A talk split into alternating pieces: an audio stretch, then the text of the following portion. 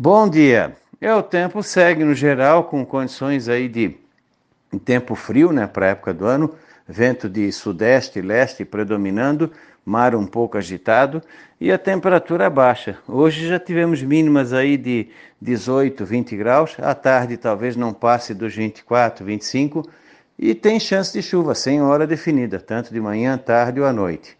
Mantém esse padrão também ao longo da terça, quarta, quinta, sexta e fim de semana. Predomina o céu nublado, eventualmente alguma abertura de sol e chance de chuva a qualquer hora com períodos de melhora e temperatura abaixo do normal. Vamos ter aí dias frios para verão nessa terça, quarta, quinta, sexta e fim de semana.